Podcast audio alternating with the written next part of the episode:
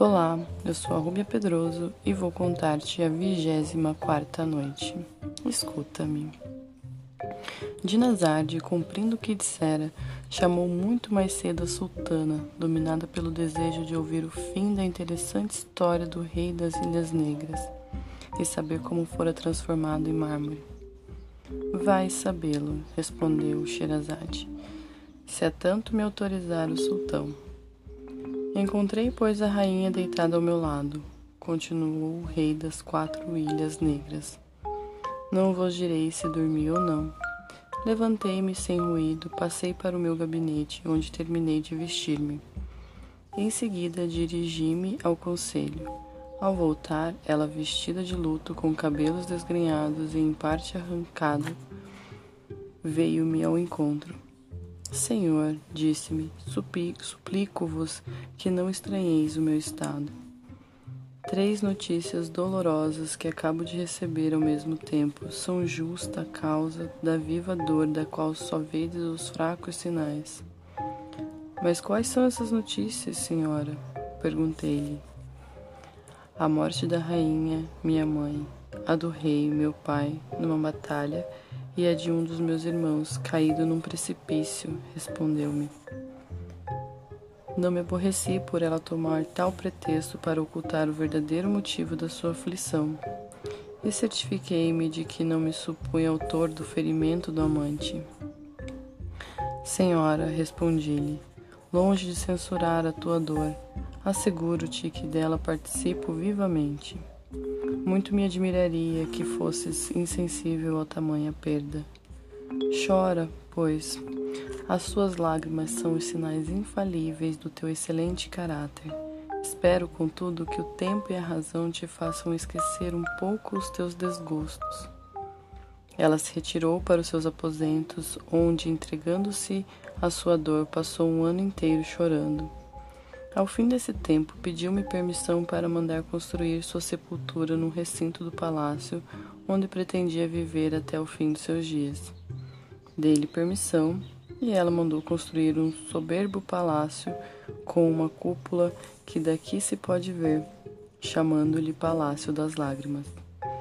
Quando ficou pronto, para lá fez levar o amante, transportado para um lugar seguro na mesma noite em que o ferira havia-o impedido de morrer por meio de beberagens, continuando a dar-lhe estas no Palácio das Lágrimas.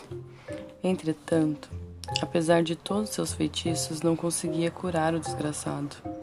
Não somente ele se via impossibilitado de caminhar e manter-se de pé, como também perder a fala, e não dava sinal de vida, a não ser pelo olhar. Embora a rainha só restasse o consolo de ver dizendo-lhe tudo quanto seu louco amor lhe inspirava e de mais terno apaixonado, não deixava de visitá-lo todos os dias. Eu estava bem informado de tudo, mas fingia ignorar. Um dia, fui por curiosidade ao Palácio das Lágrimas para saber o que a rainha fazia.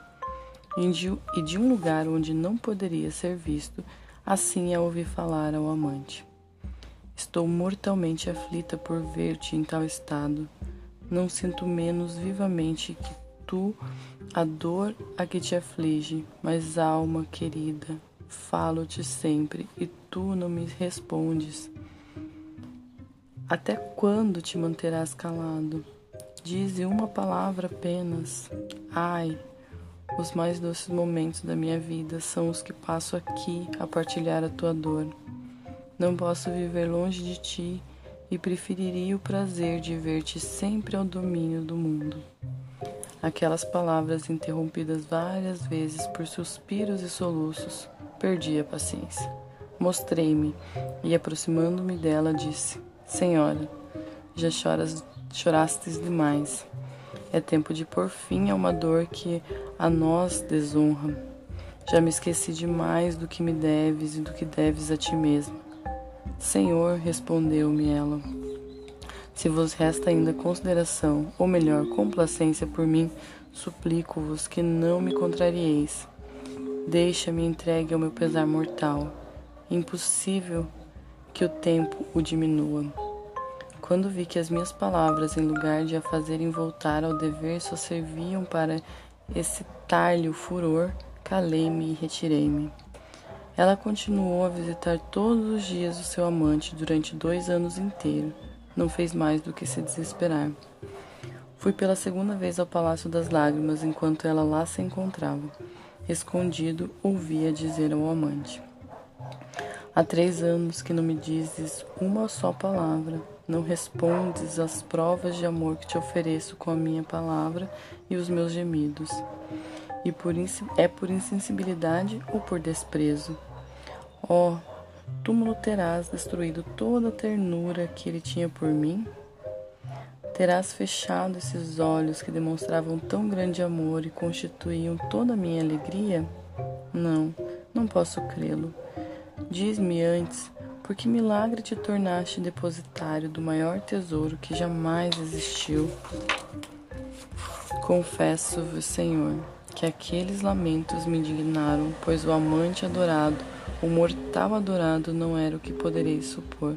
Era simplesmente um indiano negro Indignei-me a tal ponto que me mostrei repentinamente e, apostrofando o mesmo túmulo, gritei: Ó oh, túmulo, por que não engoles esse monstro que causa horror à natureza? Por que não aniquila de uma vez os dois amantes?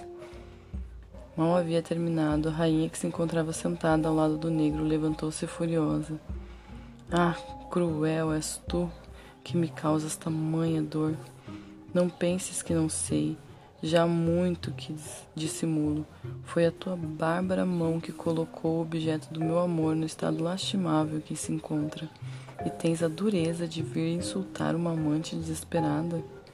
Sim, fui eu, a interrompi. Dominado pela cólera, fui eu que castiguei esse monstro como merecia. Deveria ter te tratado da mesma forma. E arrependo-me de não tê-lo feito. Já há muito que abusas da minha bondade. Assim, puxei o sabre, ergui o braço para puni-la, mas tranquila diante do meu gesto, disse-me com um sorriso: Acalma tua ira.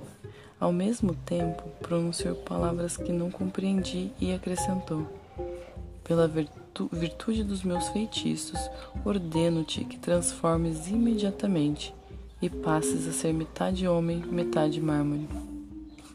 Tornei-me assim, Senhor o que vedes, já morto entre os vivos e ainda vivo entre os mortos. Sherazade, a essa altura, notando que era dia, deixou de continuar a história. Minha irmã, disse então Dinazade, sou muito grata ao sultão, pois a ele é que devo o prazer de te escutar. Minha irmã, respondeu Sherazade, se o sultão permitir que eu viva até amanhã, ouvirás coisas as quais não te serão menos gratas do que as que acabastes de ouvir. Se Shariar já não tivesse resolvido adiar por um mês a morte de Sherazade, é certo que não ordenaria matar naquele dia.